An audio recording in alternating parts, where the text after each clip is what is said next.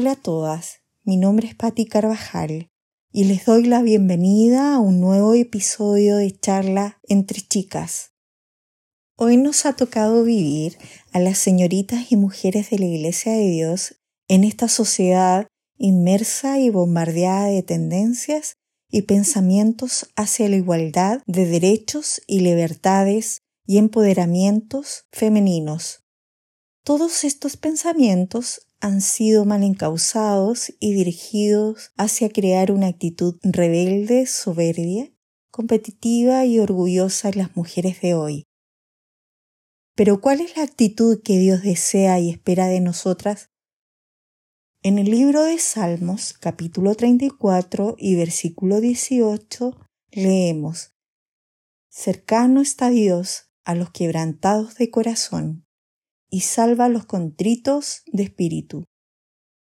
Más adelante en el capítulo 51 y versículo 17 continúa diciendo, Los sacrificios de Dios son el espíritu quebrantado, al corazón contrito y humillado no despreciarás tú, oh Dios. ¿Por qué Dios mira al corazón contrito y humillado? ¿Qué significa para nosotras en la iglesia de Dios tener un corazón contrito? Para nosotras la palabra traducida contrito en el Salmo 51 significa ser quebrantada, abatida, y la palabra relacionada en el Salmo 34 significa muy abatida, quebrantada en espíritu, derribada. Así que tener un corazón contrito significa reconocer que hemos hecho mal, estamos compungidas, significa ser humilda y estar dispuesta a aprender y ser corregidas.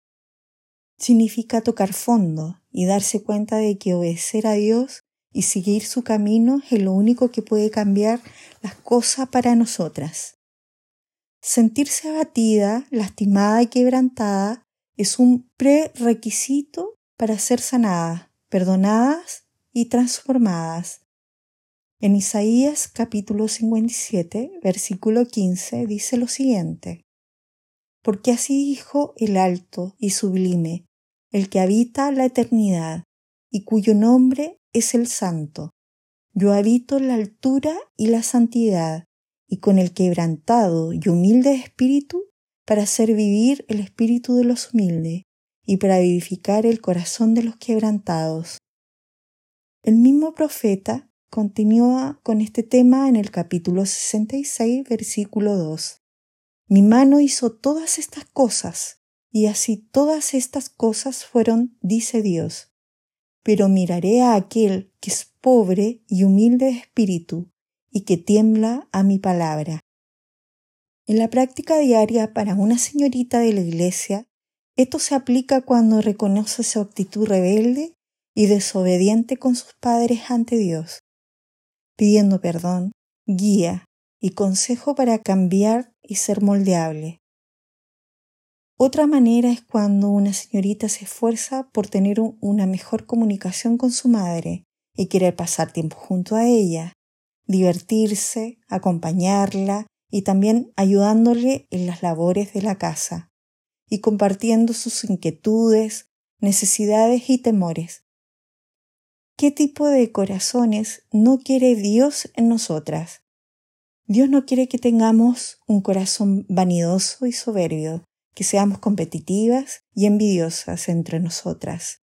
En Salmos capítulo 101 versículo 5, en la versión Palabra de Dios para todos, dice, Le pediré que se calle al que hable mal a espaldas de otro, no me sentaré a comer con el de mirada altanera y se cree mejor que los demás.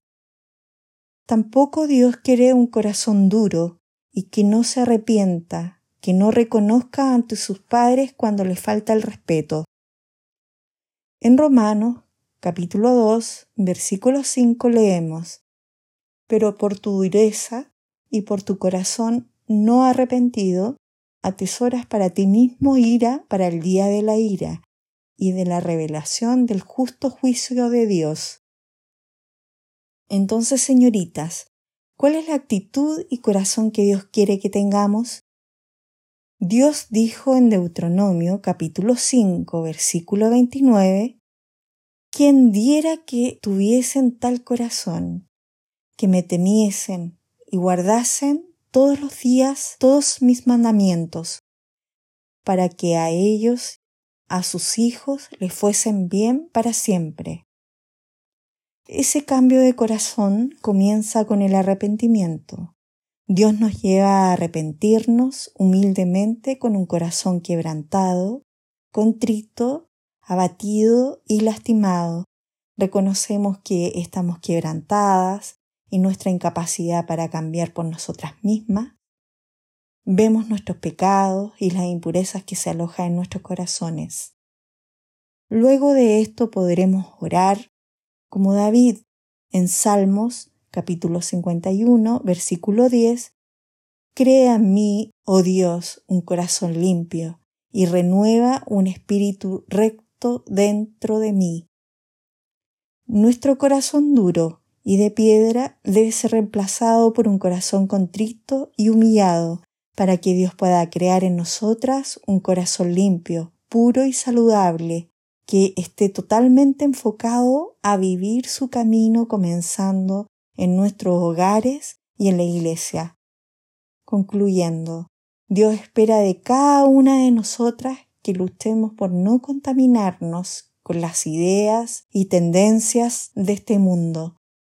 Dios desea que no endurezcamos nuestros corazones hacia Él, tampoco hacia nuestros padres y hermanos en la fe.